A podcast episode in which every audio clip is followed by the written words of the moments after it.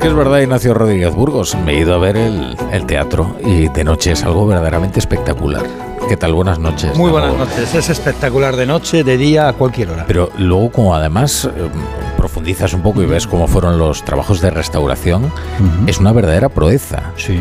Es que hay fotografías en las que el teatro está completamente, bueno, enterrado, Oculto, eh, oculto, oculto bajo- por los edificios, por el y hubo que limpiarlo todo y ahí emergió esa maravilla que estaba excavada en la roca. Y se sigue trabajando, ¿eh? Se sigue trabajando en la parte de arriba, se sigue trabajando y se siguen descubriendo eh, cosas, restos mm, romanos. Eso Claro. es Luego, muy además, bonito. luego además este edificio en el que estamos, que es un edificio de, proyectado por Moneo y que eh, hace que vayamos por unas, eh, unos subterráneos y entonces alcancemos y el- se nos aparezca ante nosotros en todo su esplendor. Es como caminar hacia el pasado. Absolutamente. Sí. Y además, fíjate cómo están. eh, es de ladrillo. Es como la moción de censura de Vox. Sí, bueno, eso todavía es más al pasado. O sea, eso es en la parte ya no romana, sino cartaginesa. Bueno, Fernando Cano, buenas noches. Buenas noches, en especial para todos los oyentes de Cartagena y para los que nos acompañan aquí también en el Museo de Teatro Romano. Claro que sí, claro que sí. Bueno, y tenemos a Pablo Rodríguez Suances eh, en Bruselas, ¿no, Pablo? ¿Qué tal? Buenas noches. Pues No. muy agradecido porque la temperatura aquí es mucho mucho mejor y a mí no me apetecía estar ahí, o sea que no, no, muy agradecido. Ah, ya, ya. ¿Está lloviendo? Mira, nosotros No, ahora aquí mismo no. y nos estaba recibiendo unos, ¿qué, ¿cuánto? 21 graditos, ¿no? De nada. Sí, un azul del mar intenso. Bueno, lo que desde Bruselas llamaréis una quimera, una quimera. Oye, te, te- tenemos, por Eso es cierto, fatal para el cutis. Tenemos que hablar de muchísimas cosas hoy. Hay tantas noticias, pero una noticia de última hora y es que es una alianza de 11 grandísimos bancos para mm, socorrer al First Republic Bank. Mira que llevamos diciendo días. Fí- Fíjense ustedes en ese nombre, el First Republic Bank. Tomen nota. Esto va a ser el siguiente banco del que hablemos. Bueno, parece que se han conjurado, ¿eh? desde luego, desde luego los bancos. Venga, sin más dilación, Ignacio Rodríguez Burgos, vamos con tu mirada cítrica y así resumimos las noticias del día. Pues mira, eh, en Cartagena, uno de los lugares que hay que visitar, sin duda, y ya que estamos hablando de economía, es la Casa de la Fortuna. La Casa de la Fortuna es una domus romana del siglo I antes de Cristo, si no me equivoco, que pertenecía a un artesano romano. Vamos, lo que ahora diríamos un autónomo, ¿no? Pues un autónomo ¿eh? de Cartagena Nova del siglo I antes de Cristo. Y si tú vas a esa casa, ¿eh? verás cómo eran las casas romanas de verdad, no las mansión, las mansiones, sino No, la casa de un una autónomo, domus ¿no? de un autónomo, de un artesano. A la entrada, en la entrada, tiene una inscripción. Y la inscripción dice Fortuna propicia. Es decir, lo podríamos traducir algo así como que te sea propicia la fortuna, pero en realidad ¿qué significa? Significa buena suerte. Buena suerte. Buena suerte es lo que se necesita ahora mismo en la economía y sobre todo Ahora en la banca. Ignacio, siempre, pero ahora cuando hay cuando hay ¿eh? tembleques así que la gente empieza a temblar, eh, es, eh, sobre todo ahí es donde también juega la fortuna, ¿no? Hmm. La banca es un escenario a veces dramático. Y mira, ya que estamos en el teatro romano, pues nunca mejor dicho. De vez en cuando llega la purga y los todopoderosos banqueros comienzan, comienzan a temblar. De paso, de paso temblamos todo el resto de los mortales, claro. Hoy es un día sobre todo de banqueras. No de banqueros, sino de banqueras. ¿Mm? Después lo explico. Pero antes es que hay que explicar qué es un banquero. Un banquero es un señor que te presta un paraguas cuando hace un sol espléndido y que te lo retira cuando caen chuzos de punta. ¿Y qué está haciendo ahora Lagarde? Pues eso, la banquera mayor de, Europa, Christine Lagarde, ha decidido seguir con su brújula, ¿eh? continúa cerrando el paraguas del crédito con el encarecimiento del dinero. Hoy los tipos de interés han subido 50 puntos básicos. El enemigo a batir es la inflación. Se prevé que la inflación seguirá siendo demasiado alta durante demasiado tiempo. En consecuencia, el Consejo de Gobierno ha decidido hoy subir los tres tipos de interés oficiales del BCE en 50 puntos básicos en línea con su determinación de asegurar que la inflación vuelva a situarse de forma oportuna en el objetivo del 2% a medio plazo. Los precios, Rafa, seguirán demasiado, demasiado altos durante demasiado tiempo, pero el problema es que el Euribor y las hipotecas también. Claro. Ahora, si yo no interpreto mal a Lagarde, lo que nos está tratando de decir es que no considera que sea tan grave ni lo de Credit Suisse ni lo del Silicon Valley Bank, que lo que ve realmente grave es la inflación, ¿no? Sí, ahí no hay manera de que desvíe la mirada hacia otro lado, pero efectivamente, para ella lo importante es la inflación que llega a todo el mundo independientemente de sus rentas. Y Lagarde apunta también que en la zona euro no hay problemas bancarios, que las entidades de esta área son las que mejores ratios presentan de todo el mundo. El Banco Central deja claro, eso sí, que cuenta con herramientas para apoyar a los bancos si fuera necesario. y lo que comentabas, ¿eh? que están saliendo cada vez más informaciones que llegan desde Estados Unidos. ¿eh? Hay noticias muy, muy, muy interesantes. JP Morgan, el gran banco estadounidense, y no es la primera vez que lo hace, ya lo hizo en 1913, ¿eh? lidera una coalición de bancos para, según el New York, el New York Times, para eh, salvar en realidad a First Republic, que es uno de los bancos regionales que tenían problemas y están dispuestos a inyectar unos 30 mil millones de dólares. La secretaria del Tesoro, Janet Yellen, entre tanto, estaba en el Senado e insistía en que sus bancos los bancos estadounidenses son sólidos. Puedo asegurar a los miembros del comité que nuestro sistema bancario es solvente y que los estadounidenses pueden confiar en que sus depósitos estarán disponibles cuando los necesiten. Las acciones tomadas esta semana demuestran nuestro absoluto compromiso para asegurar que nuestro sistema financiero sigue siendo fuerte y que los ahorros de los depositarios continúan estando seguros. Yellen, sabes que fue la primera presidenta de la Reserva Federal Americana, así que ya llevamos dos banqueras, Lagarde, Yellen, ¿y cuál es la tercera? Pues que en España ha hablado la presidenta de la Asociación Española de la Banca, Alejandra Quindelán, quien asegura, y esto es interesante, que nuestros bancos son de otra especie. Ni por el lado del, digamos, del, pasivo, de sus fuentes de financiación, que están muy concentradas en una serie de clientes, ni por el lado del, eh, digamos, del activo, de, de dónde invierten esos recursos, eh, se puede hacer ningún tipo de paralelismo con nuestros bancos, con nuestros bancos aquí. Es, es otro animal, es otro tipo de, entidad. Ya sabes, es otro animal. Un bicho distinto. Un bicho, son bichos distintos. Pero bueno, ¿y qué ha sido de Credit Suisse? Porque ya se nos ha olvidado con tanto esto va tan deprisa que al final se nos olvida cuál era el origen de, los últimos tambaleos, ¿no? Credit Suisse. El viernes negro, ya no recordamos por qué fue. Bueno, sí, el lunes, pero y el miércoles, pero el viernes negro. Bueno, es que, es que ha pasado una semana. En una semana han pasado muchísimas cosas. Pues fíjate, Credit Suisse, ¿sabe lo que ha hecho? Ha subido un 19,5% en la bolsa de Zúrich, ¿eh? Claro, que después de que le hayan rescatado con 50.000 millones ¿eh? de liquidez por, parte del Banco Nacional de Suiza. Esto es lo que se llama dumping, dumping financiero. ¿eh? Eh, Edu Pidal diría que esto no es muy legal. Pero bueno, así están las cosas. Las bolsas al alza, la española. No me digas que esto es una palanca financiera, porque entonces. En Barcelona tendrían que contestar a esto. sí lo es o no.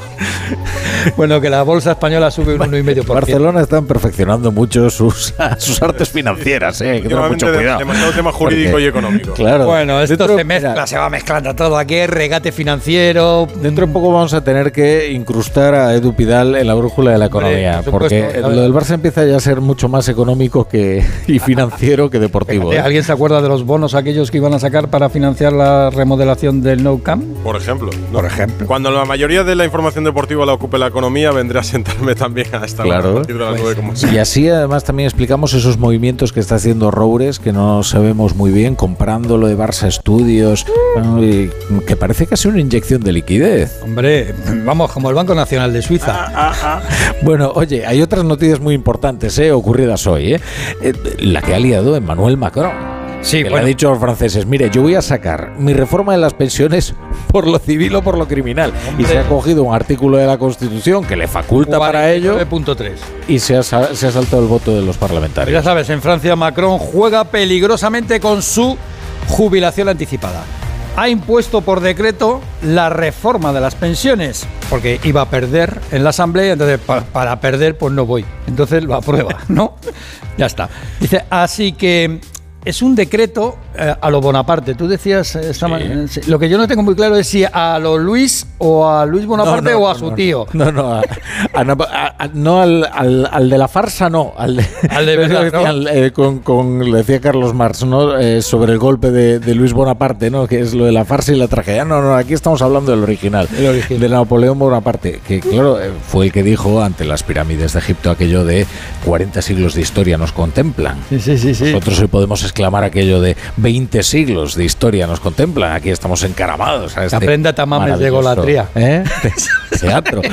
Ahora, que sí, le acusan de bonapartismo porque, bueno, eh, bueno, él ya tenía unas ciertas ínfulas, ¿no? De Napoleón, ¿no? Ya mm, recuerda la pompa que le devolvió, ¿no? A la eh, presidencia de la República Francesa. A él le gusta mucho, además, revestirse casi de un, de un halo historicista, ¿no? Casi parece un, un cuadro de eh, eh, Ja- Jacques-Louis David, ¿no? Y, y ahora, pues, eh, chico, les ha mira, dicho les ha dicho a los franceses, "Pu- puede que no os guste esta reforma, pero os aseguro que la voy a aprobar. Pues no sé si la va a aprobar el primero, porque la oposición gala impulsa, impulsa varias mociones de censura mientras sus diputados cantaban la marsellesa. Desde la extrema derecha a, la a las izquierdas de, de Mélenchon, desde Le Pen al Mélenchon. Y ya piensan en la calle, "Jo, esto en, en París, es las barricadas, vamos.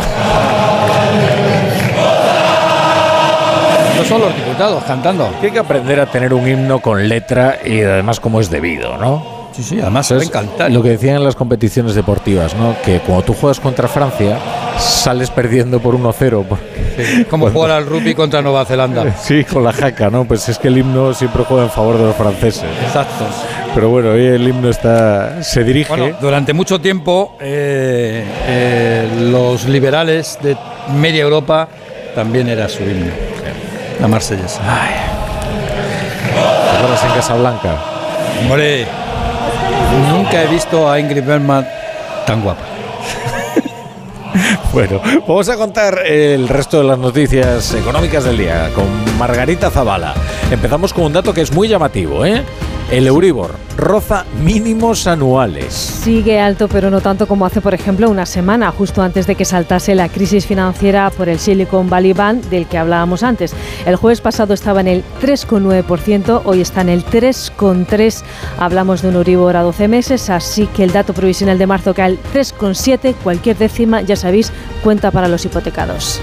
El gobierno ha anunciado que va a revisar el bono social energético para establecer un umbral de renta máxima. Para que llegue a las personas más necesitadas, lo ha dicho la vicepresidenta Rivera y lo ha ratificado la vicepresidenta Calviño. Organizaciones como Cáritas avisan de que muchas personas vulnerables no piden las ayudas porque o no saben que existen o no saben cómo pedirlas.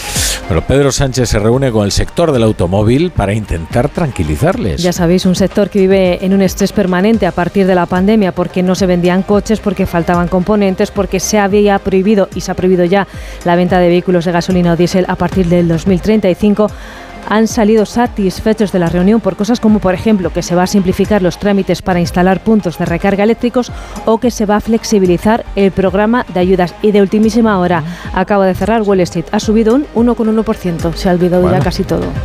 Bueno, bueno, Mm, bueno, bueno, ya no veremos. conseguirá recuperar todo lo perdido. Bueno, ya sabe lo por que dicen menos- los más viejos en bolsa, ¿no? Que hay que tener mucho cuidado con estos rebotes porque pueden ser los del gato muerto. Si tiras un gato muerto desde siete plantas, también rebota. Es verdad. Ya veremos qué pasa. Eso lo dicen los más viejos de la bolsa, es un dicho muy tal. O aquello de que dicen también la bolsa se mueve menos que un gato de escayola. Sí, tienen muy buen gusto los más viejos de la bolsa, ¿no? Sí, eh, aprendías mucho de ellos. Lo que pasa es que ya no están.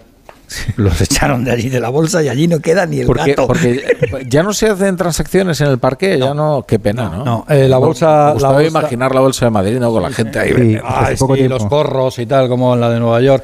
Pero la bolsa española es la segunda del mundo más digitalizada, que empezó con la digitalización después de Toronto en el año 90, o sea, muy pronto.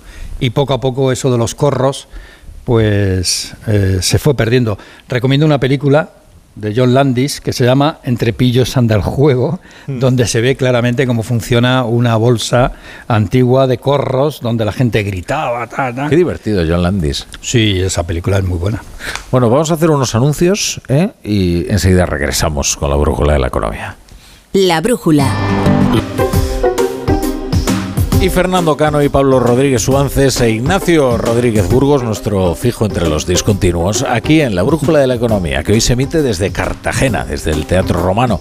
Y eh, bueno, ya saben ustedes que todas las escenas que vean en la Brújula de la Economía están rodadas por especialistas, así que en sus casas no prueben a ver si un gato muerto rebota. Ni tampoco, no, lo haga. Y tampoco lo tienen desde una séptima planta. No, ni lo tire, tampoco vivo. Tampoco, o sea, que decir, ustedes estas cosas ya saben que son cosas de Ignacio Rodríguez Burgos, que como se pasó tanto tiempo entre marcianos en la bolsa, pues eh, aprende estas artes tan, tan oscuras, tan oscuras. Bueno, eh, ¿os parece que empecemos comentando lo que está ocurriendo en Francia? Porque ahora mismo se han avivado las llamas del conflicto social. No sé, Pablo Rodríguez Suances, tú desde la francofonía, eh, ¿cómo estás, eh, cómo estás viendo esto?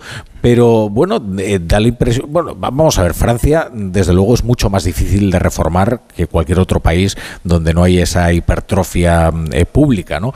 Pero, pero bueno, parece que Macron está firmemente determinado, ¿no?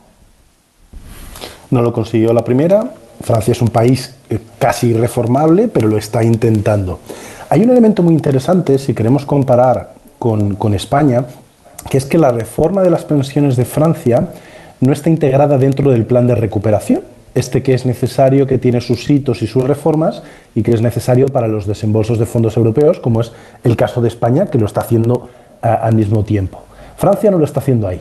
Em, desde París dicen que viendo que era una cosa tan complicada y que podía no salir adelante, prefirieron dejarlo al margen y no comprometer un poco el proyecto europeo, toda esta idea, eh, para sacarlo adelante a su manera y si volvía a salir mal, pues que no tuviera consecuencias eh, para todo el espíritu eh, europeo. Y por eso están tan enfadados luego con, cuando Alemania no está respondiendo a esas prácticas europeístas de, de Emmanuel Macron.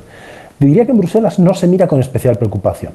El hecho de que no esté en el plan de recuperación ayuda, pues porque no supone que se vayan a quedar sin fondos ni le añade presión añadida, porque asumen que Francia funciona eh, de una manera completamente diferente y porque las reglas tampoco, tampoco se, les, se utilizan igual. Hay una cita muy famosa del anterior presidente de la Comisión, de Jean-Claude Juncker, que cuando le decían, oiga, pero ¿por qué Francia no se le aprieta como a Italia? Y dijo, señores, es que Francia es Francia. Entonces eso funciona para bien y, para mal, em, demuestra el enorme valor político en este caso que puede rozar la insensatez de los Bonaparte, de Macron, de intentar algo contra el, contra el espíritu nacional y choca también pues, con bueno, pues, eh, la falta de ambición o la falta de flexibilidad política que ha habido en, España con esta misma reforma de las, de las pensiones. España ha llegado hasta donde este Parlamento estaba dispuesto a llegar. Bruselas ha entendido que con la configuración del poder que había en España, con los sindicatos, la patronal y el equilibrio parlamentario que hay, no se podía aspirar a una reforma más ambiciosa de lo que se ha hecho. En París, pues han ido a por todos. Si el Parlamento no da, pues por decreto. Hmm. Sí, eh, la verdad es que si huyes del conflicto, evidentemente no te encuentras con el conflicto, ¿no? Eh, que es lo que está ocurriendo en España, ¿no? Y sin embargo, eh, tampoco eres capaz de resolver los problemas, ¿no? Que parece que es a lo que está determinado Emmanuel Macron. Claro, yo no conocía este dato de que efectivamente no estaba dentro de las condiciones para obtener los fondos de recuperación, lo que hace incluso más, no sé, no sé si decir loable, su causa o, más audaz. Más suicida, diría yo un poco yendo hacia la deriva. Bueno, yo quisiera también introducir un pequeño matiz político, pero es cierto que, claro, eh, ellos lo están haciendo por decreto ley y lo van a hacer por decreto ley, y aquí en España es verdad que las pensiones no, pero prácticamente todo se lleva haciendo tres años por decreto ley, y nadie sale a la calle ni se levantan las pensiones, las pasiones como se está haciendo en Francia. De hecho, este pequeño matiz, si bien es cierto también que son, yo creo que son dos cosas diferentes. En el caso de Francia y en el caso de España, apuntan a un objetivo que es la sostenibilidad de las pensiones, pero, pero por vías diferentes. En el caso español es cierto que no se está buscando la confrontación, pero también se está confiando mucho en una mayoría parlamentaria que es muy endeble. Y yo no sé si lo tiene muy, muy, muy, muy hablado, pero yo también pondría un poco el, el trámite parlamentario, el enfoque futuro de lo que pueda salir de esto. De hecho, se van a probablemente introducir muchísimas enmiendas y muchos cambios a lo que a lo que se ha conocido hasta el momento. Bueno, hay que indicar, eh, Fernando, que el decreto presidencial, por ejemplo, que existe en Francia, en la Constitución francesa, eh, Pedro Sánchez no lo tiene. Y si lo tuviese los decretos, y si lo tuviera, lo, eh, utilizaría. utilizaría como todos los políticos, claro. Pero en España el decreto ley tiene que ser ratificado eh, en un periodo máximo por las propias Cortes. Y en las, en el, mm, las pensiones, en esta segunda fase de la reforma de las pensiones, el acuerdo con los socios del Partido Socialista es que eh, va a ir a la ratificación del decreto ley que se ha aprobado hoy por Consejo de Ministros extraordinario, eh, pero eh, que se va a tramitar después como proyecto de ley para que puedan los partidos políticos introducir modificaciones. Pero es que Francia es el único país de la Unión Europea que es presidencial, es decir, que el, presidente tiene poderes eh, que no tiene otro primer ministro, otro presidente. Ejecutivos. Ejecutivos, además, muy cercanos, eh, muy parecidos en algunas cosas, con la diferencia con Estados Unidos. la, mejor prueba de ello es que muchas personas en España habrán escuchado hoy por primera vez el nombre de la primera ministra. ¿eh? que Elizabeth Born, que es cuando la llaman en la Asamblea mm. ¿no? para que lea el, decreto y entonces es cuando estalla. El, el primer ministro en Francia ha sido hasta la cohabitación de los años 90 eh, era una persona prácticamente que, bueno, es que ni existía prácticamente en lo que era el poder político en Francia. De todas formas, Francia es un país siempre complicado para gobernar. Eh, lo decía el propio Charles de Gaulle, ¿no? el general, que, fue presidente de Francia en, en, dos ocasiones al menos, ¿no?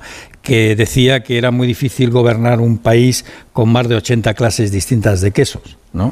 Eso es lo que decía De Gaulle, y le costaba, le costaba a De Gaulle gobernar eh, Francia. De todas formas, lo que sí es cierto es que la mayoría que llevó al poder a Macron se ha ido eh, ha entrado en un proceso de dieta adelgazante de manera tremenda, ¿no? Porque hasta los republicanos, que eran sus aliados, han, se han planteado hoy votar en contra del proyecto de, las pensiones. Entonces, al final, está en una especie de sándwich donde la extrema derecha de Le Pen y otras formaciones y la extrema izquierda de Mélenchon, de y otras formaciones todavía más allá, eh, le están haciendo un sándwich al centro y el centro poco a poco va adelgazando y bueno, ya veremos a ver lo que ocurre con las elecciones. Esto es muy importante explicarlo, ¿no? Que estas eh, protestas y este descontento recorre todo el arco ideológico no ya solo eh, partidista o, político, no, no, todo el arco ideológico que va desde la extrema izquierda de Mélenchon hasta la extrema derecha de Le Pen, que también está agitando las calles, porque la agenda económica de Le Pen es de todo menos liberal, desde luego. En, esto, claro, en España como adquiere unos contornos distintos, lo que podría ser el espacio que, llamamos del lepenismo y tal, eh, no, es que, claro, Le Pen es eh, muy proteccionista y, en fin, no sé si estás de acuerdo, Pablo Rodríguez Suárez. Sí, totalmente, totalmente. Yo creo que el elemento a destacar es que, sin hacer un elogio en sí del sistema presidencial, que tiene, tiene muchos defectos, para este tipo de, reformas estructurales, económicas e imprescindibles para un país, es el que ofrece más flexibilidad. Y, en Francia, que tampoco es que se haya caracterizado por este tipo de, de, figuras como la de Manuel Macron sí que han tenido líderes muy potentes, muy carismáticos, pero siempre dentro de familias políticas tradicionales, de partidos tradicionales. Macron en este sentido es, un outsider, es el presidente, ha logrado la reelección, pero en realidad Macron no tiene un partido, su fuerza es, es un movimiento que ha ido cambiando, que ha ido cambiando de nombre, de colores, de figuras, y que muy probablemente esté condenada a desaparecer después de él. Él lo sabe, y hace lo que a lo mejor se le podía reclamar a muchos líderes políticos en la actualidad. No tiene miedo de inmolarse. Es verdad que él tiene menos en juego, porque una vez que acabe su mandato, él ya ha terminado, ya, ya habrá cumplido su labor política, no le preocupa tanto la reelección o mantener a, sus cargos, a su partido en puestos de poder, en administraciones regionales, él se va después y, después de él el caos si hace falta. Entonces tienen más alicientes para decir... El diluvio, pues, el diluvio, por pase lo que haga clásico. Pues, el pues que venga el diluvio, pero el diluvio nos va a coger con la reforma de las pensiones por lo menos hecho. Y eso va a quedar eh, dentro de, mi legado. Ojalá aceptando y adaptando los sistemas a lo que tenemos no de sistemas presidenciales, a sistemas parlamentarios, a sistemas de partidos y demás, ojalá algún político más en cuestiones de Estado aceptar e inmolarse un poco más a riesgo de que en las elecciones le vaya mal, que las encuestas le vaya mal y que no deje para dentro de 5, 10 o 15 años la siguiente reforma, cuando el ajuste va a tener que ser más fuerte, más agresivo y peor. Bueno, aquí también me gustaría, no sé si te referías a algo, o quizás llevándolo al contexto español, si existe esa valentía de los políticos, yo creo que no, pero bueno, eh, retomando el caso de Francia, a mí me gustaría pues, mm, tener una bola mágica y saber hasta dónde podría llegar la presión social. Eh, sabemos que en Francia históricamente todos los cambios se han generado desde la calle, entonces ahora yo no sé hasta qué punto está descontento con esta reforma puede ir a más y quizás eh, no cambiar, pero ser ese contrapeso al, a este decreto a este decreto presidencial. Y en el caso español, pues sí, en el caso español yo creo que no creo que nadie tenga esa valentía a hacer este tipo de, cambios.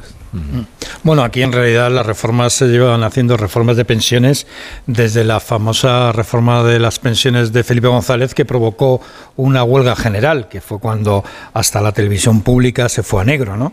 Eh, recordemos aquella huelga general que fue, bueno, la gran huelga general. Y fue, eh, bueno, pues en aquella época, en aquel gobierno se empezó con el parche de las pensiones, eh, bueno, pues subiendo los, el periodo de cotización, de, cálculo de la cotización de dos a ocho años, e incrementando eh, diferentes fórmulas. Pero el parche va tan lentamente las reformas. Son mini reformas en son realidad. mini reformas en realidad. parchando una a otra. La reforma continua, en esto somos muy maoístas, ¿no? Mao defendía la revolución continua y aquí somos los de las reformas continuas.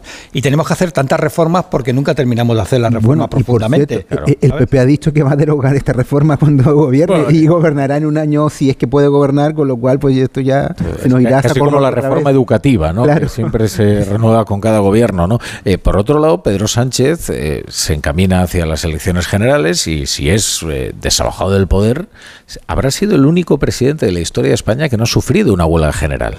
Ese es un dato muy importante que quizás no sea tan achacable a sus políticas como al hecho de que tiene a la vicepresidenta eh, Yolanda Díaz, que, que, viene de la tradición sindical, que maneja muy bien, a los, que, también sabe negociar, eso es verdad, con ellos, pero también una tradición negociadora. Quiero decir, maneja mucho mejor a los sindicatos, desde luego, que los rudimentos partitocráticos, y lo estamos viendo eh, con las dificultades que se está encontrando para eh, su plataforma Sumar. Hombre, yo creo que claramente ha hecho una alianza con los sindicatos casi desde que llegó a la Moncloa. y ha totalmente hablado con Yolanda Díaz, que, que es una sindicalista realmente, ya viene el mundo sindical y ha sabido eh, tener muy buenas alianzas con todo el mundo sindical y con comisiones obreras y con UGT sobre todo. Sobre todo, bueno, se dice, eh, comisiones obreras tiene, un, tiene una vicepresidencia en este gobierno.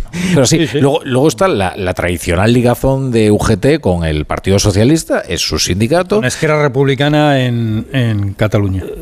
Y, claro, muy cercana.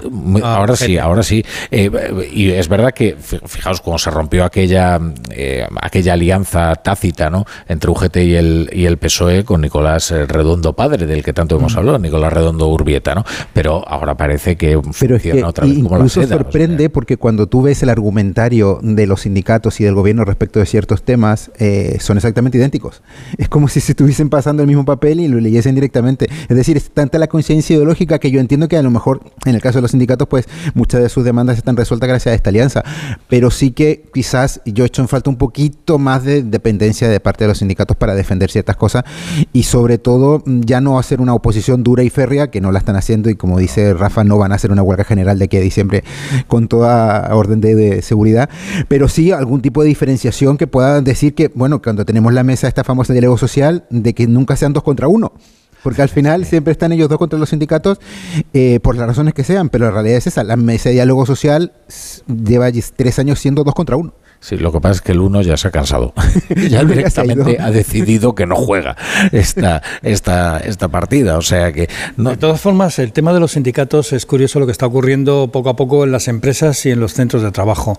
esto se ve claramente en la función pública entre los empleados públicos.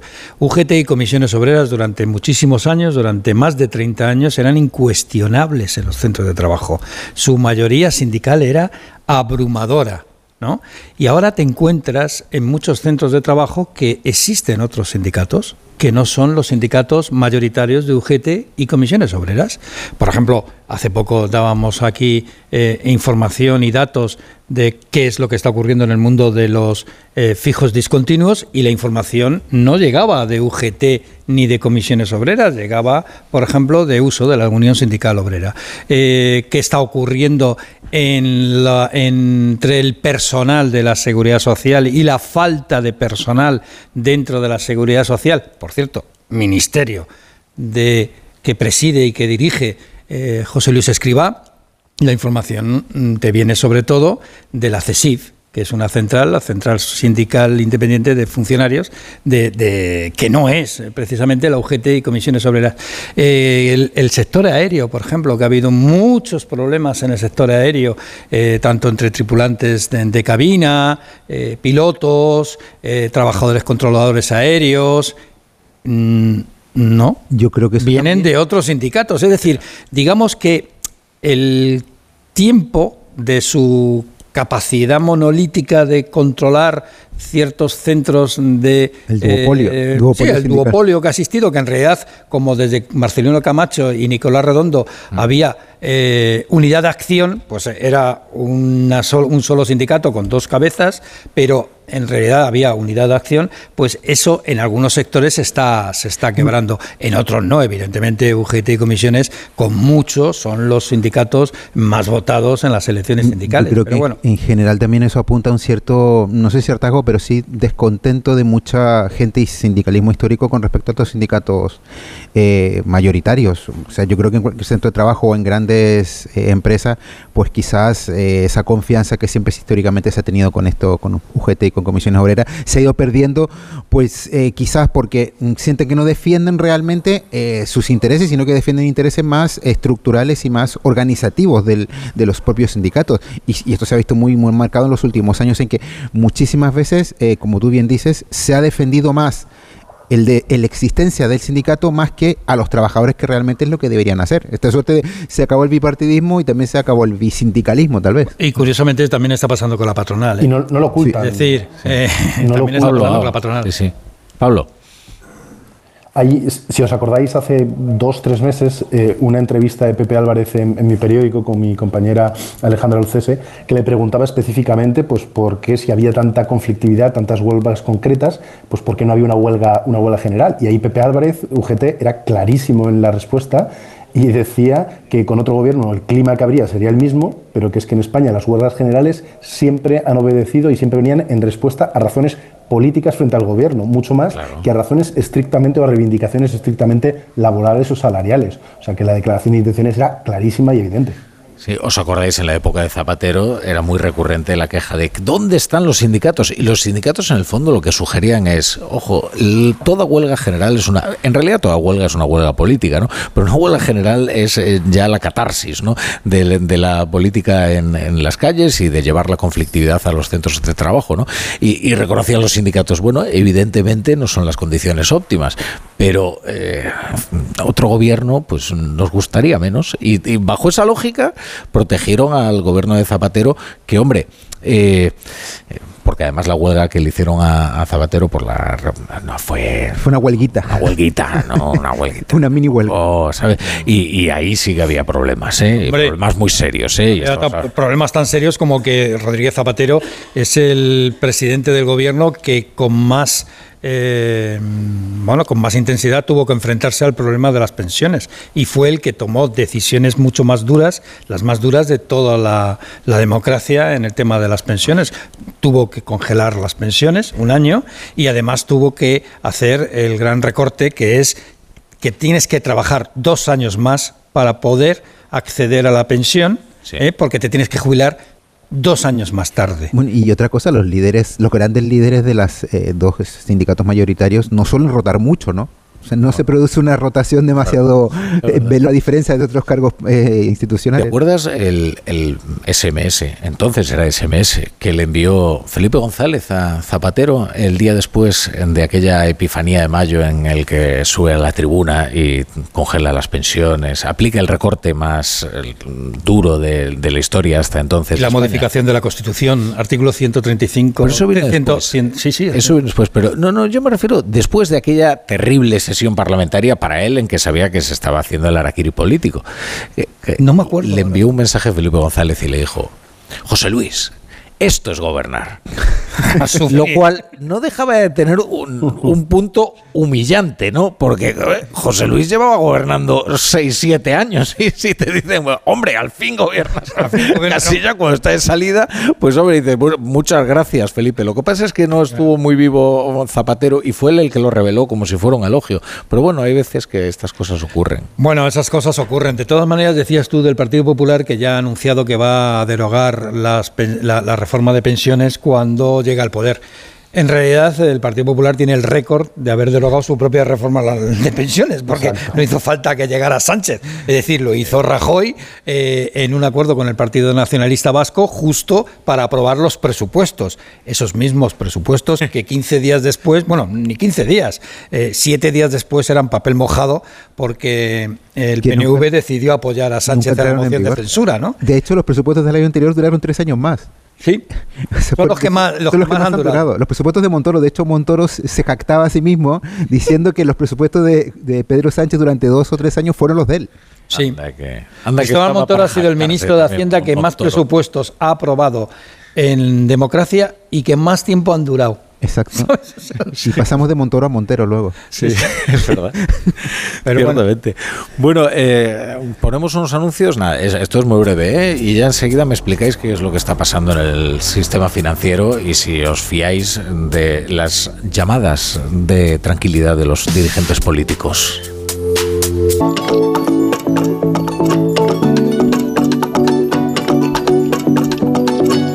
Bueno, me habéis prometido que me vais a explicar qué es exactamente lo que está ocurriendo en el mundo financiero. No necesariamente todo tiene por qué estar interconectado ni relacionado, porque el viernes negro que provocó Silicon Valley probablemente tiene unas razones muy distintas al miércoles negro que provocó Credit Suisse.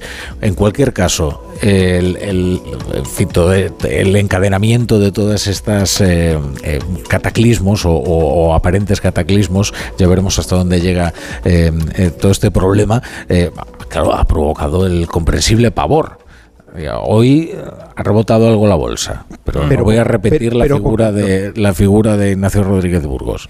Pero bueno, yo creo que aquí yo no voy a Estábamos precisamente hace una semana hablando de esto mismo el viernes pasado y yo me puse en un punto intermedio en que no era ni, ni, ni muy apocalíptico ni muy ni muy, bene, muy pero la verdad es que en siete, días han caído tres bancos estadounidenses el First Republic de hoy el Silicon Valley Bank y el Signature Bank han sido tres bancos que por similares razones han sido rescatados y han eh, generado, pues como dice Rafa, un pánico. Y paralelamente tenemos el Credit Suisse eh, europeo, que por otros motivos, pues también ha tenido que ser rescatado con 50 mil millones del banco, del banco suizo. Con lo cual tenemos eh, más o menos similares síntomas, pero sobre todo lo que yo pondría un poco, quizás un poco de calma a toda la situación es la rapidez con que han actuado todas las instituciones.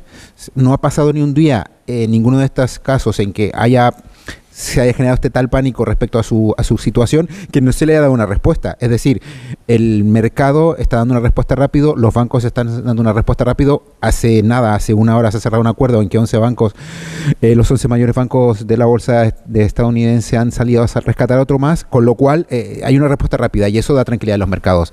Segunda tranquilidad, pues hoy los tipos de interés se han mantenido en relación a cómo se tenía que hacer, es decir, se ha aumentado el medio punto como se había dicho que se iba a hacer, lo cual también da tranquilidad a los mercados imaginaros que no hubiese hecho eso, que hubiese, no hubiese subido o que hubiese hecho una subida diferente a la dicha. Yo creo que se hubiese generado otro pánico porque el Banco Central Europeo hubiese mandado una mala señal eh, diciendo que esto está, no está del todo controlado y que es diferente a lo que tendría que pasar. Con lo cual yo me quedaría con que efectivamente probablemente sigamos conociendo más casos, quizás en el caso de la banca estadounidense regional en los próximos días y semanas, pero me quedaría con que se está eh, actuando con rapidez y en principio, pese al vaivén de bolsa que hemos venido hablando durante todo el programa y la, digamos, la, locura que se ha venido generando en, eh, entre los últimos días, creo que está de cierta manera controlado y que eh, si va más, seguirá con, con, cierto, con ciertos márgenes que yo creo que no llevarían, ahora mismo, me podría equivocar, a una, a una escalada más, más grave. Mm. Pablo. El, sistema financiero internacional es un sistema que se llama fiduciario. Es decir, tú antaño podías ir con tu dinero al Banco Central, con tus pesetas o tus dólares, y llevarte el equivalente en oro. Ya no, hace 50 años que eso ya no funciona. El, dinero se basa en la confianza, en la pura confianza de que hay un banco central detrás que va a garantizar a largo plazo el valor de ese, dinero, a través de la estabilidad de precios, sobre todo. Pero sobre todo se, sustenta en la, confianza. Si, si, ahora mismo todos los clientes de un banco van a un banco y piden retirar su depósito, el banco se viene abajo porque no tiene ese dinero, porque no hay un equivalente de cada euro depositado está guardado esperando. No, hay inversiones, hay endeudamiento, hay apalancamiento. Entonces el sistema es, extremadamente eh, complicado. La primera llamada tiene que ser a la calma, porque incluso si esto fuera más, y no hay elementos ahora mismo para pensarlo, eh, si fuera más, recordemos que en la crisis anterior no se perdieron los depósitos. Mm, el dinero, pues ocurre lo que ocurre con el banco que ha quebrado en California, pues pierden dinero los accionistas, pierden dinero los bonistas, pero los depósitos y tantos, allí está, 250 mil dólares, están completamente garantizados. En España tenemos los depósitos garantizados hasta 100 mil eh, euros. Y si en la crisis anterior se, no ocurrió eso, no hay ningún elemento para decir que estemos ni, años luz de algo remotamente eh, parecido. Pero el sistema está completamente interconectado. Entonces, un banco de California expuesto a, Silicon Valley, donde se están produciendo reajustes y despidos de empresa, ahí tiene menos beneficios de los esperados.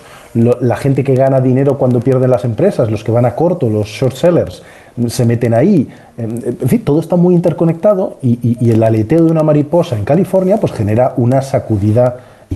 El mensaje hoy del Banco Central Europeo, bueno, ha tratado de lanzar una serie de, mensajes. Ha, tenido, ha querido venir a decir Mira, no hay acción buena. Yo, lo he comparado esta mañana en un artículo con esta terminología del ajedrez, ¿no? El, el Zug que dice que te toca mover ficha, tienes que mover la pieza, pero hagas lo que hagas, vas a acabar peor de lo que estabas.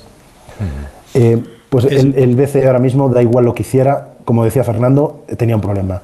Si sube los tipos de interés porque va a seguir asfixiando la economía y porque hay más dudas con esta incertidumbre, si no lo hace porque hubiera señalado una, enviado una señal eh, de pánico. Han querido decir, está todo controlado, seguimos los planes y la prioridad sigue siendo el monstruo de la inflación, como lo llama Lagarde. ¿Va a haber dolor? Sí, va a seguir habiendo dolor, pero el monstruo es todavía más, más doloroso.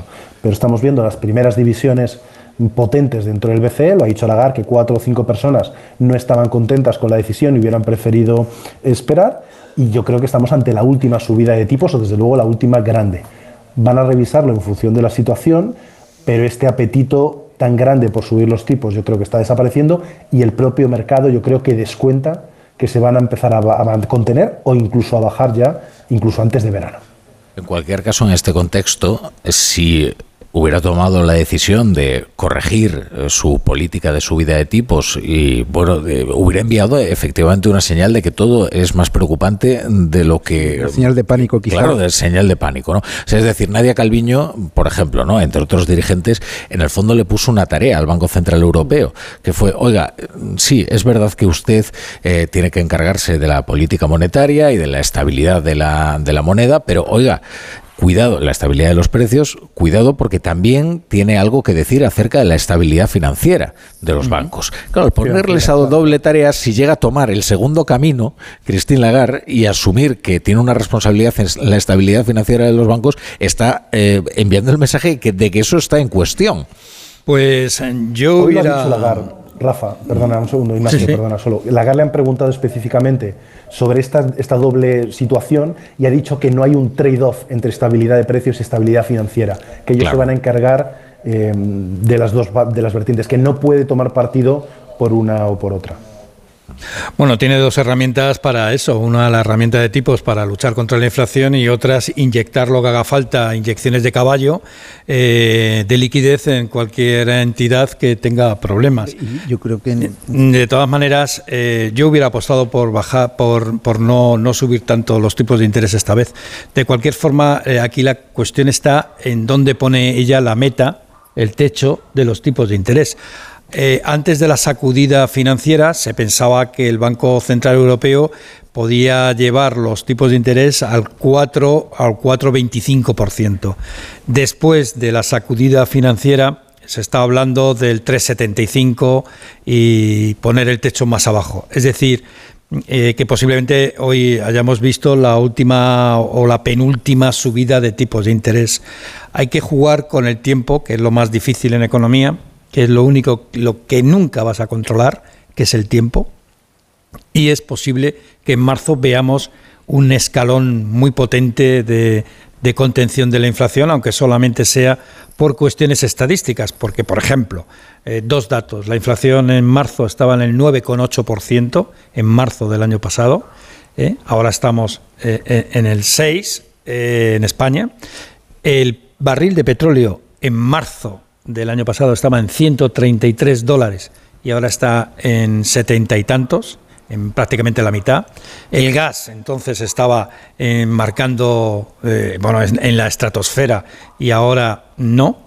Es decir, que eh, se ve que, y esta inflación no solamente, y esta es mi teoría, no solamente es una inflación provocada por un exceso de liquidez de los bancos centrales, sino porque hay un señor que se llama Vladimir Putin que está en guerra y que ha utilizado la energía como una herramienta, como un arma más para doblegar las ayudas y doblegar al, al bloque occidental. Entonces eso hay que tenerlo en cuenta y es complicado. Olvidamos, ¿eh? Siempre decimos que la inflación es como el dentrífico. Sale muy fácilmente, pero es difícil volver a, que entre la, eh, en la pasta de dientes dentro del tubito, ¿no? Pues eso es lo que ocurre con la inflación. Pero ¿Dentrífico o dentrífico? Dentrífico. Yo creo. Dentífrico. Sí, pero yo creo que nunca entra. ¿Alguien le ha podido hacer eso? Yo en la vida he podido lograr. Bueno, los espías sí que lo Creo que eso es imposible. Les digo que, no, que en los experimentos la brújula de la economía no debe hacerlo. Bueno, es como lo del gato. Hay que tener cuidado con el ¿eh? tubo de ¿eh? la pasta de porque se ha aprobado una ley eh, de bienestar animal que recomienda no tirar gatos por la ventana. Pero bueno, una noticia de última hora tengo. Sí, rápido que vamos no, muy rápido. Me parece realmente sorprendente y esto es la diferencia entre Estados Unidos y Europa yo te, voy a hacerte esta pregunta a todos. ¿Cuántos pensáis que se podrían juntar en Europa 11 bancos para salvar a otro? Yo en Europa. pero se juntan 27 países para salvar al resto. Sí, pero no bancos. y aquí se han juntado 11 bancos dirigidos y liderados por JP Morgan ¿eh? y han puesto dinero ellos para salvar. nosotros rescatamos países, eh, Ignacio. Nosotros la verdad que nosotros lo hacemos más de gordo, no, más. tengo una noticia de última hora, tengo una noticia de última hora que nos lleva a Madrid, porque la huelga indefinida de médicos de familia y pediatras de la atención primaria madrileña, promovida por el sindicato AMITS desde el 21 de noviembre, ¿eh? ha sido desconvocada finalmente este jueves, después de haber alcanzado un acuerdo con la Consejería de Sanidad que incluye algunas medidas para frenar la sobrecarga asistencial y también mejorar las retribuciones de los eh, profesionales. La Consejería de Sanidad y el Comité de Huelga de la Atención Primaria han firmado el acuerdo tras una reunión de cinco horas que pone eh, fin al conflicto después de 123 días de huelga. La presidenta Isabel Díaz Ayuso acaba de anunciarlo en las redes sociales. La sanidad pública madrileña, los profesionales sanitarios y los madrileños estamos de enhorabuena. En el acuerdo hay dos puntos importantes. El primero es el nuevo modelo de agendas que reduce la presión asistencial de los profesionales y da más tiempo al paciente en las consultas. Y el segundo es un sistema de incentivos salariales destinados allá donde la atención primaria más lo necesita. Y vamos a conectar ya con nuestra redactora Julia Trulla, que tiene más detalles acerca de, de este acuerdo. ¿Qué nos puedes contar, Julia? Buenas noches, Rafa. Fin a esta huelga sanitaria. Tras más de cinco horas de reunión aquí en la Consejería de Sanidad, en la calle Sagasta, se acaba un conflicto que ya duraba más de cuatro meses. Satisfacción y palabras de alivio por parte del comité de huelga que aseguran han ratificado punto por punto ese preacuerdo verbal que alcanzaron ayer. Escuchamos a Ángela Hernández, secretaria general de AMITS. Termina tras cinco horas y media eh, un acuerdo con el que se pone fin, por fin, a la huelga indefinida de médicos de familia y pediatras que estaba en activo desde el día 21 de noviembre. el acuerdo recoge lo que se apalabró ayer en el, preacuerdo verbal. Estamos moderadamente satisfechos moderadamente satisfechos, pero también preocupados porque todas estas medidas se tienen que refrendar pasando por el Consejo de Gobierno y por la mesa sectorial y los tiempos están algo ajustados. Esperan que estén implementadas dentro de los plazos en los que se compromete el Gobierno antes del 26 de mayo, es decir, antes de la incorporación de los nuevos especialistas de medicina familiar y comunitaria y de los nuevos especialistas de pediatría. Bueno, pues gracias Julia. Esa es la noticia de última hora desconvocada huelga de atención primaria en Madrid. Muchas gracias, queridos eh, colaboradores de la Brújula de la Economía y fijo entre los discontinuos Ignacio Rodríguez Burgos, Fernando Cano, Muchas Pablo, gracias. Pablo Rodríguez Suances. Voy a dar de comer al menino. Sí. Sí, sí. tiene- Vivo o muerto. te, te está esperando un agente de la autoridad ahí fuera. Ay. Con la nueva ley animal. ¿Sabéis lo que pasa? Enviado una misión de rescate para, para poder traer a, a Javier Caraballo, que es que me habían informado de que se ha dejado seducir por todas las maravillas que hay en, en Cartagena y yo temía que no, que no viniera esta tertulia, ¿no? Como a veces le pasa, ¿no? Que se despista. Pero ya, ya finalmente está por aquí, así que ahora enseguida lo saludamos, junto al resto de tertulianos ¿eh? de la brújula. Enseguida regresamos.